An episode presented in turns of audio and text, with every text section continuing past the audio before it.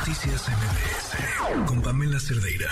Y justo en la línea la doctora Iracema Condo Padillo, secretaria de Salud y directora de Servicios de Salud del Estado de Durango. Doctora, gracias. Muy buenas noches.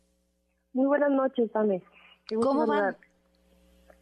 Híjole, bueno, eh, la verdad es que es un panorama complicado. Eh, tenemos ya al día de hoy 42 pacientes confirmadas con este padecimiento. y, y, bueno, eh, afortunadamente ya sabemos ante qué nos estamos enfrentando, porque en un inicio eh, la evolución tan atípica de la enfermedad eh, nos tenía un poco desconcertados al no haber aislado ningún agente causal. Al día de hoy ya sabemos que pues, es este hongo y, ya tenemos un tratamiento dirigido hacia este tipo de meningitis.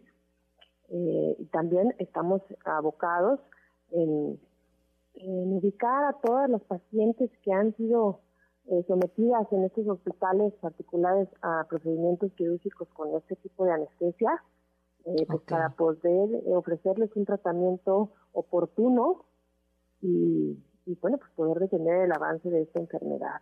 Entonces, esa primera hipótesis de que se trató de contaminación en el medicamento es la más fuerte hasta el momento. Hasta el momento eh, hay eh, varias líneas, o sea, se está investigando la posible contaminación del medicamento o también de los insumos utilizados para este procedimiento. Eh, pudiera ser también las agujas de los equipos.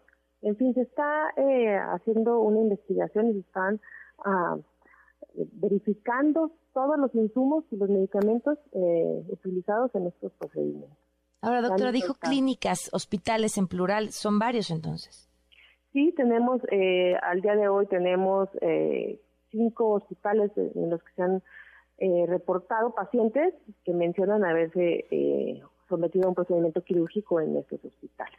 Eh, la mayor parte de las pacientes se concentran en un solo hospital, uh -huh. sin embargo en estos otros hay dos, tres pacientes. Entonces, pues bueno, se está haciendo las verificaciones en todos estos hospitales y en los que aún eh, no están siendo señalados, también se están haciendo verificaciones, se ha incautado medicamento que se ha mandado ya al laboratorio y eh, insumos, incluso hasta se están verificando los procesos de, de, esterilización en estos hospitales. En fin, pues es una investigación muy extensa la que se tiene que hacer y minuciosa, eh, pero desde el momento en que detectamos que ahí había un problema sanitario se iniciaron estas investigaciones Obviamente COFEPRIS eh, es eh, quien dirige toda esta investigación de la mano con COPRISES y bueno, pues estamos en espera de que ya nos pudieran tener algún resultado de las primeras muestras que se enviaron.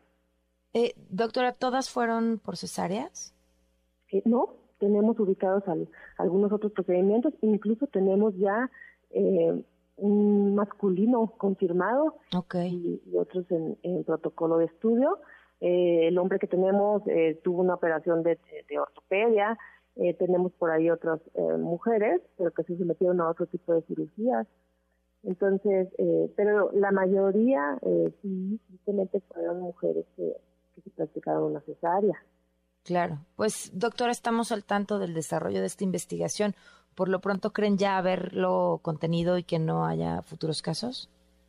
Esta, no, futuros casos los estamos buscando para poder okay. eh, atenderlos de manera oportuna. Se está haciendo un análisis de todo el universo de pacientes que fueron sometidas a operaciones con este tipo de anestesia en los diferentes hospitales que ya tenemos el antecedente, que hubo pacientes eh, que, se, que se infectaron ahí. Entonces, bueno, eh, sí creemos que puede crecer el número de pacientes, sin embargo, pues eh, lo que estamos haciendo es iniciar los tratamientos de manera temprana. Eh, ya se ha puesto a disposición todos los medicamentos que se requieren. Eh, por supuesto, eh, los estudios, el hospital de servicios de salud, bueno, a, aperturó un importante número de camas extras para poder atender a estos pacientes. Y las otras instituciones de salud también ya están preparadas para atender a, a aquellas pacientes que tengan alguna derecho a audiencia. Claro. Pues doctora, muchísimas gracias por habernos tomado la llamada. Al contrario, a la orden, gusto en saludarte. Gracias, buenas noches. La doctora Iracema Condo Padilla, secretaria de Salud y directora de Servicios de Salud del Estado de Durango. Noticias MBS